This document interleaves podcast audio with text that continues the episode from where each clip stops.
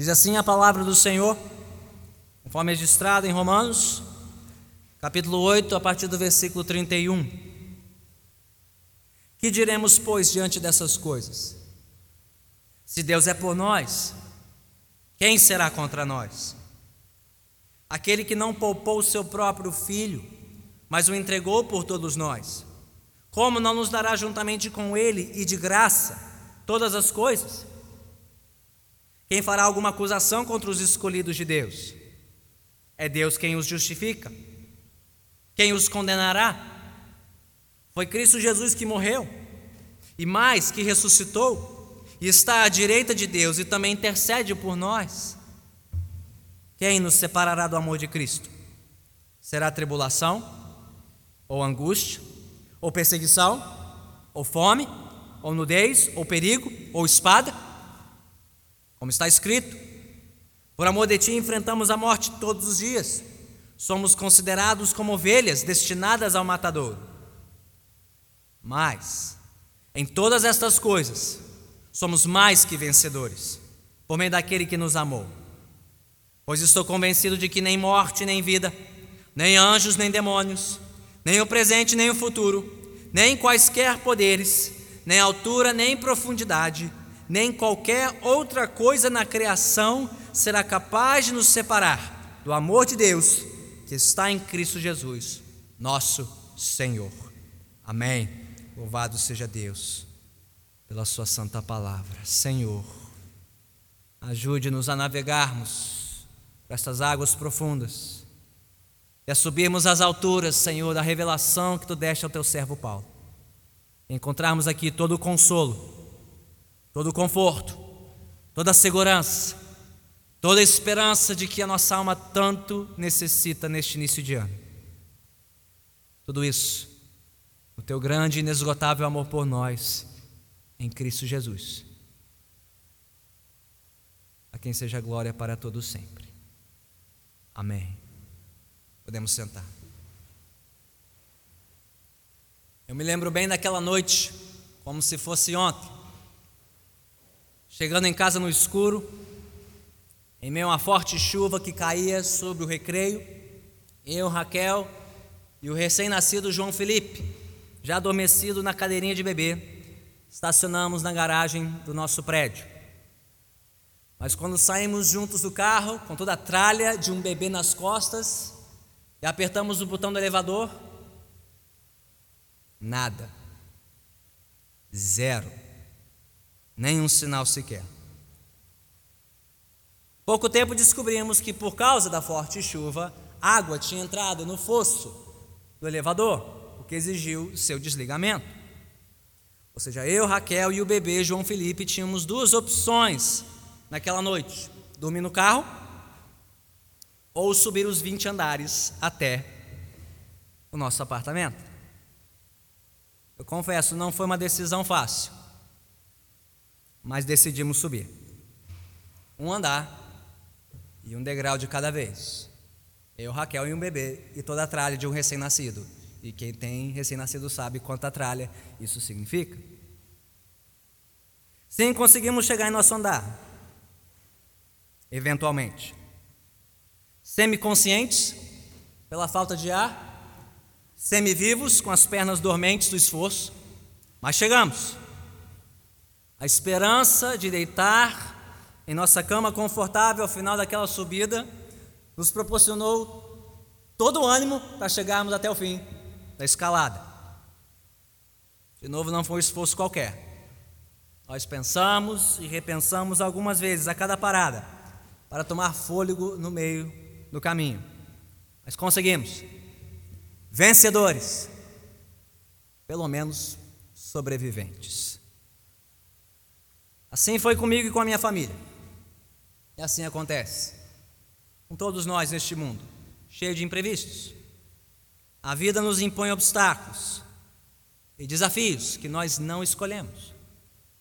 E que em um primeiro momento imaginamos intransponíveis. Então precisamos decidir. Recuamos? Ficamos parados onde estamos? Ou avançamos? Quando resistimos à inclinação de fugir ou de ficar parado onde estamos, enfrentando os desafios diante de nós, nós o fazemos guiados por uma esperança de que o esforço terá valido a pena.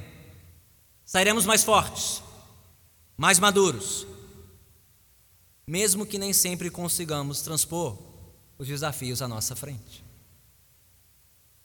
O apóstolo Paulo escreve aqui em Romanos capítulo 8 para gente de verdade, como eu, como você, gente que vive em um mundo caído, cheio de frustrações, cheio de reveses, cheio de angústia, aflição, adversidade. Ele fala sobre isso lá nos versículos 18 a 27.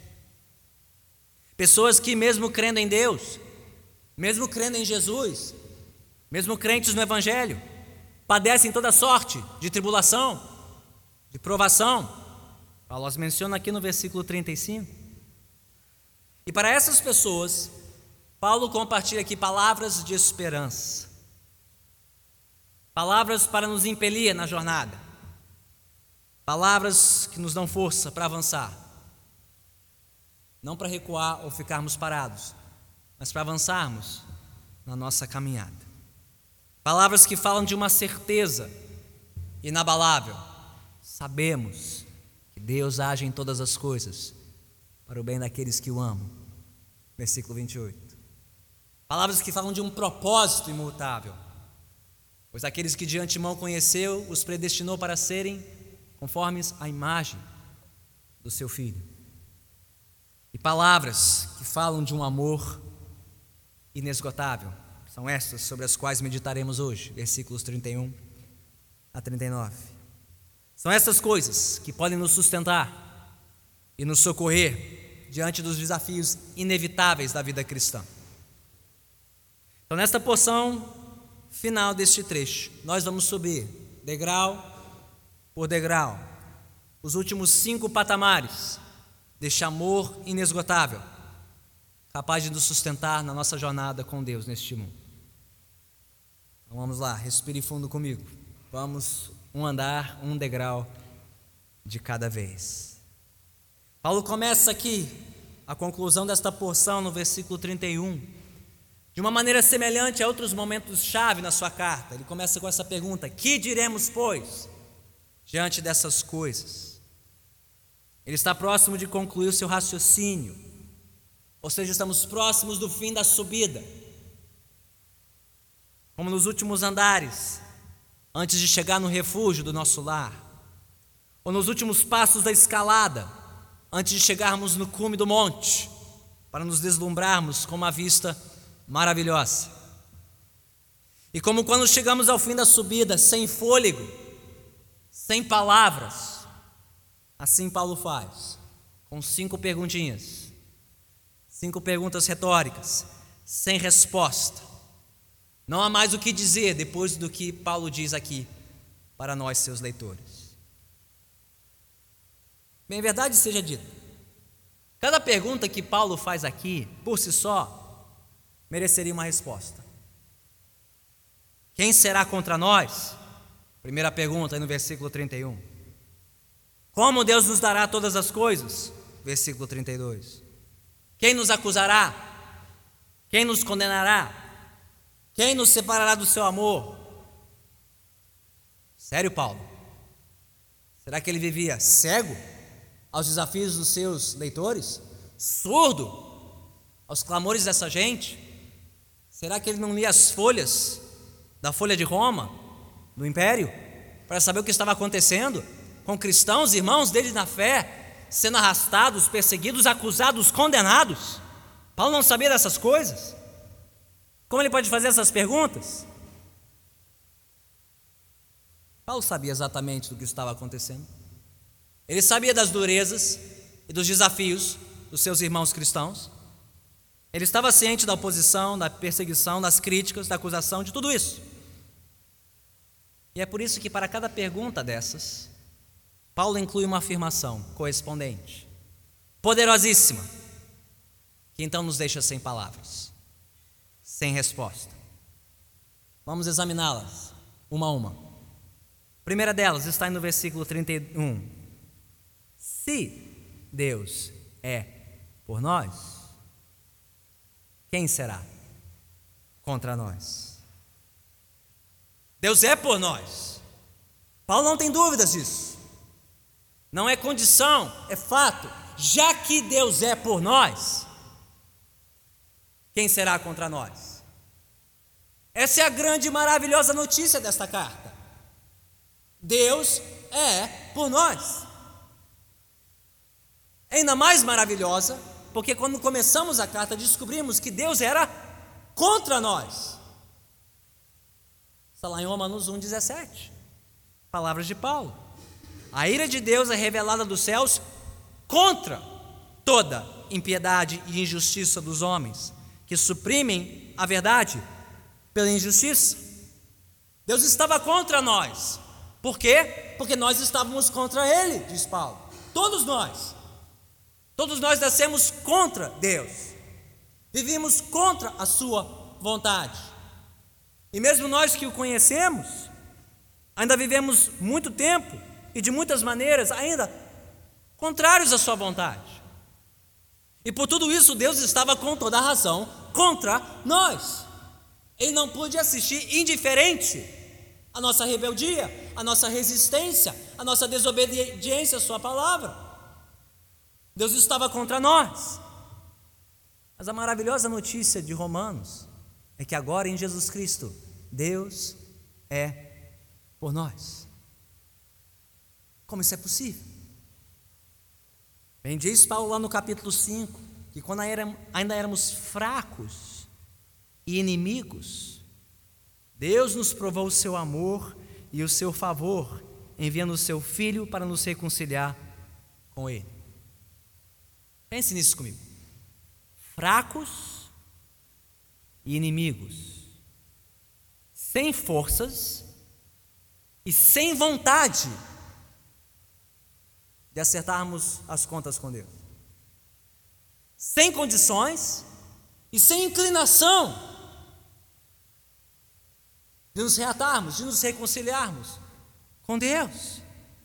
E mesmo assim, Ele veio até nós para nos reconciliar com Ele. Antes contra nós, e nós contra Ele. Mas por meio de Jesus, Ele agora é por nós. Se você já esteve brigado ou distanciado de alguém em sua família, entre seus amigos, seu círculo de conhecidos, então você conhece a dor, a estranheza, o desconforto de saber que há alguém contra você. Há certos lugares que você prefere evitar para não ter que lidar com isso. Há certas pessoas de quem você mantém distância para não tocar no assunto. Há certos nomes, há certas memórias que você tenta isolar da sua mente e do seu coração para se proteger, para se preservar. Mas que alívio é perdoar e se reconciliar com aquele que antes estava contra você ou com aqueles que antes estavam contra você. Quanto mais com Deus, o Senhor Supremo, de quem não podemos fugir jamais. Você não pode se esconder dele. Não há para onde você possa fugir dele. Quanto mais ao saber que ele mesmo tomou providências por meio do seu filho para nos reconciliar com ele. E tudo isso, diz Paulo, faz parte de um propósito, um propósito imutável, que nos confere uma certeza inabalável. Este Deus está agindo em todas as coisas para este fim, para nos fazer como seu filho, para nos reconciliar com Ele por meio do seu filho, Jesus Cristo. Então, que o mundo inteiro esteja contra nós. Para nós importa saber uma coisa: Deus é por nós. E se Deus é por nós, quem será contra nós? O governo? A opinião pública? os magnatas das big techs, os donos das redes sociais, professores na faculdade, patrões, colegas, que o mundo esteja contra nós. Deus é por nós. Isso basta. Deus é por nós. Então não estamos sozinhos, nem em minoria, nem em desvantagem. Deus é por nós. Se Deus é por nós, quem será contra nós? Segundo, versículo 32. Aquele que não poupou seu próprio filho, mas o entregou por todos nós, como não nos dará juntamente com ele de graça todas as coisas? Mais cedo, Paulo disse em Romanos 5, no versículo 7, que dificilmente alguém morreria por um homem injusto, talvez por um homem bom, alguém desse a sua vida, tivesse coragem para morrer. Bem, nós não éramos nem uma coisa nem outra nem inteiramente justos, nem inteiramente bons. Éramos justamente o oposto. E assim mesmo, Deus não poupou seu próprio filho por nós. Agora, os que são pais e mães aqui entenderão a grandeza disso aqui. Pais e mães, nós sacrificaríamos a vida dos nossos filhos por alguém? Vocês conseguem imaginar alguma situação tão extrema ao ponto de justificar o sacrifício da vida dos seus próprios filhos? Eu não consigo. Nenhuma situação sequer que justificaria o sacrifício de um filho meu. Então, como mensurar tamanho amor? Deus não poupou seu próprio filho. Deus não poupou seu único filho. Por nós, por mim, por você, que não merecíamos tamanho sacrifício.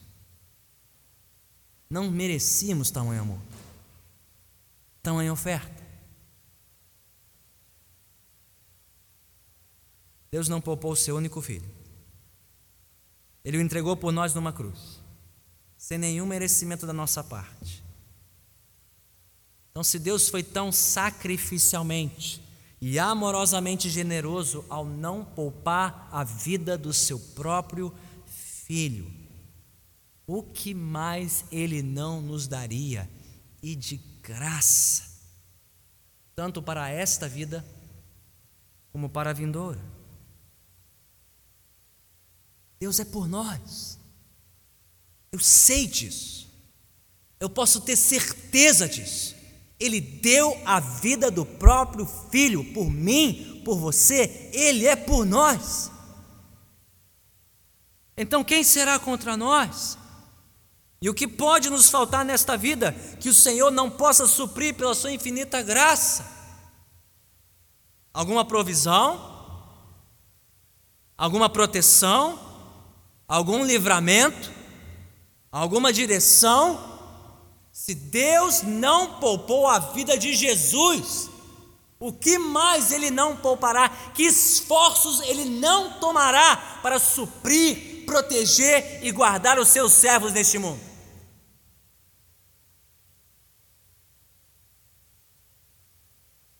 Se Ele não poupou o próprio filho, como não nos dará juntamente com Ele e de graça todas as coisas. Tudo de que necessitamos para a vida e para a piedade. Terceiro, versículo 33. Quem fará alguma acusação contra os escolhidos de Deus? É Deus quem os justifica. Bem, hoje em nossa sociedade não faltam acusações contra o povo cristão nesta nação. Algumas delas são fundamentadas. Tantas outras não são. Algumas acusações partem do péssimo testemunho cristão, misto e manchado neste país, especialmente em relação à nossa vida pública, cívica e política. Algumas outras acusações não passam de histeria, e preconceito, movidos pela intolerância do discurso do politicamente correto. Porém, para aqueles que enxergam na igreja apenas um ajuntamento de pessoas falsas, hipócritas, que não vivem à altura da fé que professam em Deus, bem, existe uma parcela de verdade nisso. Afinal de contas, a igreja não é um museu de santos. A igreja é um hospital para pecadores. A igreja não é um museu de santos, é um hospital para pecadores. E assim como você encontra mais enfermidade no hospital do que em outros lugares, onde você acha que vai encontrar mais pecadores, se não dentro da igreja. É para lá que pecadores vão para serem tratados e curados e restaurados. Assim também o povo de Deus. Nós estamos aqui para descobrir o que há de errado com o mundo, a começar por nós mesmos. E é aqui que descobrimos, pelo santo diagnóstico da lei de Deus, que todos nós somos passíveis de acusação e de punição a punição de Deus contra o nosso pecado. Mas no Evangelho encontramos o prognóstico sublime: Jesus Cristo pagou o preço pelos nossos pecados. É somente nele que podemos ser justificados, absolvidos, inocentados, mediante nosso arrependimento e nossa fé nele. Então, se Deus que nos conhece por inteiro, com todas as nossas transgressões, nossas falhas, nossos pecados, se Ele nos justificou, mediante a Sua graça, pela fé em Jesus, quem mais pode nos acusar? Gente, se tinha alguém que tinha razão para nos acusar, era Deus. Com toda razão, porque Ele nos conhece por inteiro. Outros podem nos acusar em parte. Deus pode nos acusar por inteiro e sempre com razão. E nem mesmo ele acusa mais aqueles que creem no seu filho e que ele justificou. Então quem fará alguma acusação contra os escolhidos de Deus? É Deus quem os justifica. Não há mais nada que possam dizer a nosso respeito que Deus já não saiba, do qual ele já não nos tem acusado e perdoado, se confiamos em Jesus, se descansamos no seu perdão. Então não temamos as acusações, temamos a Deus, temamos ao Senhor. Ele já nos justificou e nos absolveu por intermédio do seu Filho Jesus Cristo. Quarto, versículo 34. Quem os condenará? Foi Cristo Jesus que morreu e mais que ressuscitou, está à direita de Deus e também intercede por nós. Bem, note que para Paulo existem duas coisas distintas aqui. No versículo 33 e no 34. Existe acusação e existe condenação. Uma coisa não necessariamente leva a outra. Numa sociedade que respeita o devido processo legal, você pode ser acusado e antes de ser condenado, precisa haver apresentação de provas, arguições, réplicas, tréplicas antes de chegar a uma sentença ou uma condenação oficial. Os alunos de direito, os advogados formados aqui me corrijam se eu estiver errado. Pelo menos é assim que deveria acontecer. Mas não é mais o caso. Em nosso tempo, em nossa terra. Ser acusado, especialmente no fórum público das redes sociais, é praticamente sinônimo de ser condenado. Você é culpado até que te prove inocente, não o contrário. Acusado, já condenado. Basta ver que com alguns tweets, alguns posts maliciosos, mesmo que sem prova, sem fundamentação alguma, alguém pode ter a sua reputação, sua carreira construída ao longo de uma vida inteira destruída numa questão de minutos e segundos, por causa de uma acusação maliciosa e infundada. Nada parece mais temível e assombroso para essa geração do que ser julgado no fórum virtual da opinião pública. Agora, pense comigo. Mesmo que o diabo e o mundo nos acusem e nos condenem, e tenham razão em nos acusar e em nos condenar, pelo que falamos, pelo que deixamos de falar, que fizemos ou deixamos de fazer, mesmo que tenham razão, isso de alguma forma anula a obra de Jesus em nosso favor? Quem tinha razão para nos condenar? Quem tinha toda a razão para nos condenar eternamente? Deus. Ele tinha. Então, mesmo que o nosso próprio coração nos condene, mais ninguém, isso pode desmerecer a obra de Deus em nosso favor? O que Jesus fez naquela cruz? Olhe só como Paulo fundamenta isso no versículo 34. Quem os condenará? Foi Cristo Jesus que morreu. Está pago. A conta foi paga. Toda ela, todo pecado, todo tropeço, toda falha, passada, presente e futura, está pago pela morte de Jesus Cristo. Mas ele ressuscitou, o sacrifício foi aceito, o Pai reconheceu que a morte de Jesus foi suficiente, não há mais nada a ser acrescentado. Mas ele não só morreu e ressuscitou, diz Paulo, ele está à direita de Deus. Ele ascendeu aos céus, ele está lá nos representando, noite e dia, noite e dia diante do trono do Altíssimo. E mais, diz Paulo, ele também intercede por nós, ele está lá agora, suplicando por mim e por você, intercedendo pelas nossas almas, clamando de novo ao Pai: perdoe o Senhor, perdoe o Senhor. E de novo, pelo que fizeram, estão fazendo, ainda farão amanhã, perdoe o Senhor e mais transforme o Senhor. Envie o teu espírito, muda o coração e a mente dos teus filhos, que eu paguei com meu próprio sangue. Você tem alguma dúvida da obra gloriosa de Jesus para anular toda condenação contra a sua alma? Ele está lá, agora, e continuará lá amanhã e até o porvir, rogando por mim e por ti. Então não tememos as acusações dos homens, não tememos as condenações dos homens, nós não tememos as cortes dos homens, nós não tememos os fóruns dos homens, os tribunais, os mais supremos, as redes sociais, a opinião pública. Não temos que temer esses homens e suas sentenças. Não temos sequer que temer a condenação e a acusação do nosso próprio coração, nós só precisamos temer uma pessoa, Jesus Cristo. Ele morreu por nós, ele ressuscitou, ele está agora à direita de Deus, ele intercede por mim por você. Confie nele, descanse nele. Que quer que os homens pensem sobre nós, digam sobre nós, façam contra nós, declarem contra nós, movam contra nós. Deus é por nós. Jesus é por nós, estamos seguros nele. Quinto, versículo 35. Quem nos separará do amor de Cristo? Será tribulação, angústia, ou perseguição, ou fome, ou nudez, ou perigo, ou espada? Bem, quem não se sentiria distante de Deus em qualquer uma dessas situações?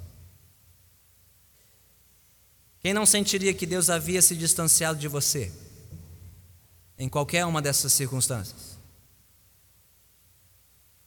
Tribulação, angústia, perseguição, fome, nudez, perigo, espada.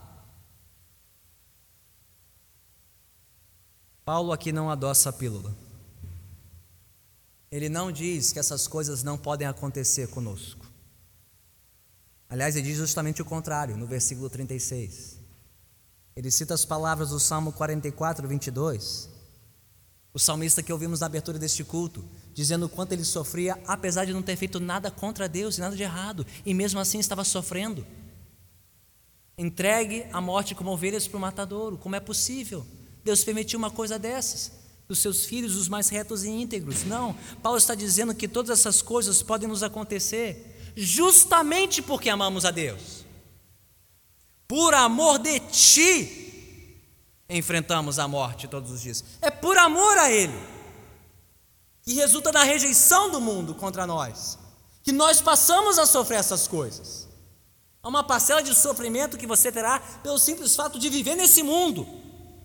Há uma outra parcela que você sofrerá pelo simples fato de ser filho de Deus, discípulo de Jesus.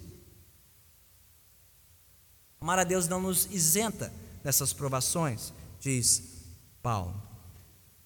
Somos entregues como ovelhas destinadas ao matador. Mas mesmo que venhamos a sofrer todas essas coisas, e mesmo que você não mereça nenhuma delas, a perseguição na família e no trabalho, reveses financeiros, frustrações profissionais, enfermidades no corpo e na alma, injustiças, trapaças, traições, mesmo que você passe por tudo isso, diz Paulo, nada pode te separar do amor de Deus em Cristo Jesus. Como isso é possível, pastor? Como isso é possível? Como essas coisas não podem me separar do amor de Deus? Como eu não posso sentir que Deus me abandonou, que Ele me deixou, que Ele me ama menos ou não me ama mais ao passar por essas coisas? Quem de nós é suficientemente forte para resistir qualquer uma dessas coisas ou todas elas e não se sentir separado do amor de Deus em Cristo? Afinal, não são muitas vezes as nossas tribulações que nos fazem esfriar na fé, se afastar de Deus, deixar o caminho estreito. Bem, diz Paulo, só é possível não ser separado do amor de Cristo por essas coisas, porque o amor de Jesus é maior que o nosso.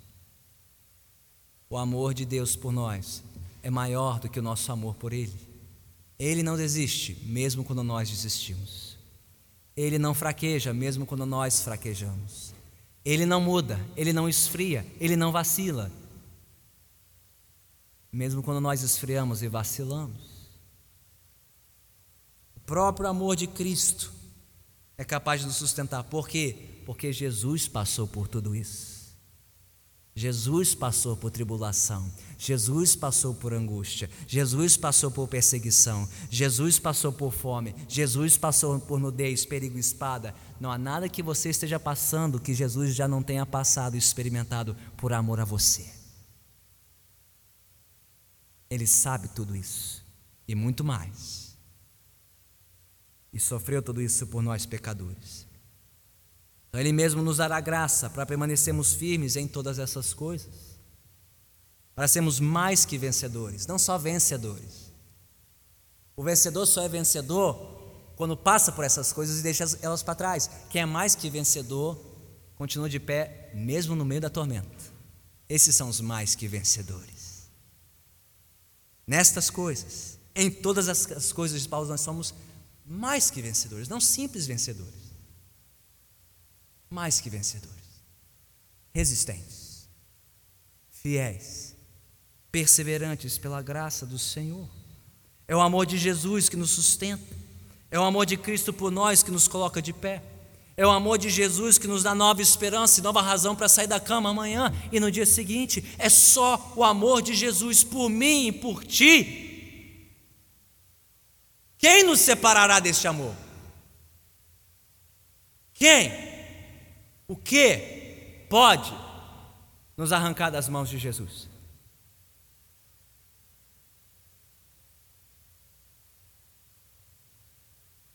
Nós subimos os últimos degraus do raciocínio de Paulo em Romanos 8.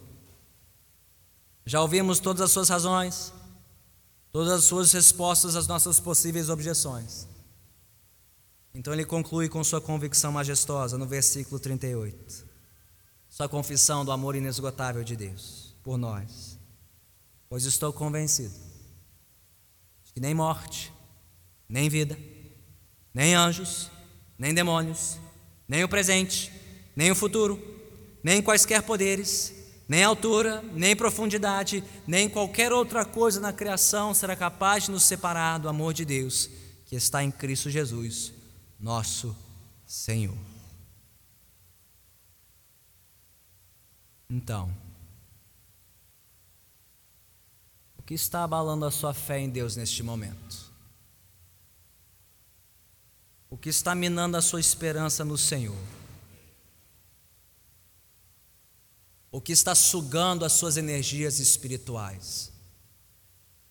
Está roubando o seu sono, tirando a sua paz. Agora, pense nisso. Dê nome a isso. Um governo? É a economia? É o trabalho? É um diagnóstico? Casamento, filhos? O que é? Dê nome isso agora. Agora diga comigo. Nem isso. Diga comigo, nem isso pode me separar do amor de Deus que está em Cristo. Nem isso. Nem isso.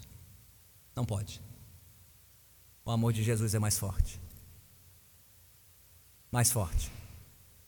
Mais poderoso. Mais determinante. Ele nos dará graça. Até o fim. Se a sua fé e sua esperança estiverem em qualquer outra coisa, que não seja o amor de Deus em Cristo Jesus, então você tem muito a temer e muito a perder, tanto nesta vida como na próxima. Mas para aqueles que depositaram sua fé e sua esperança no amor inesgotável de Deus, em Cristo, não há nada a temer. Se Deus é por nós, quem será contra nós? Se Deus não poupou o seu próprio filho, que nos faltará? Se Deus nos justificou, quem nos acusará? Se Cristo morreu, ressuscitou, ascendeu aos céus, intercede por nós, quem nos condenará? Quem ou que, afinal, nos separará do amor de Jesus? Nada. Ninguém. Nós estamos seguros em seu amor. Para sempre. Amém. Oremos. Nada, Senhor. Ninguém podem nos separar do teu amor por nós. Nada e ninguém. Por maiores que possam parecer aos nossos olhos por mais que possam pesar sobre a nossa mente e coração, não são páreos para a tua glória e a tua graça. Então, Senhor, vem derramar de novo este amor no coração dos teus filhos. Santo Espírito de Deus, vem nos convencer no íntimo de novo do quanto nós somos amados por Ti. Ponto do Senhor ter derramado a vida do Teu próprio Filho pela nossa naquela cruz.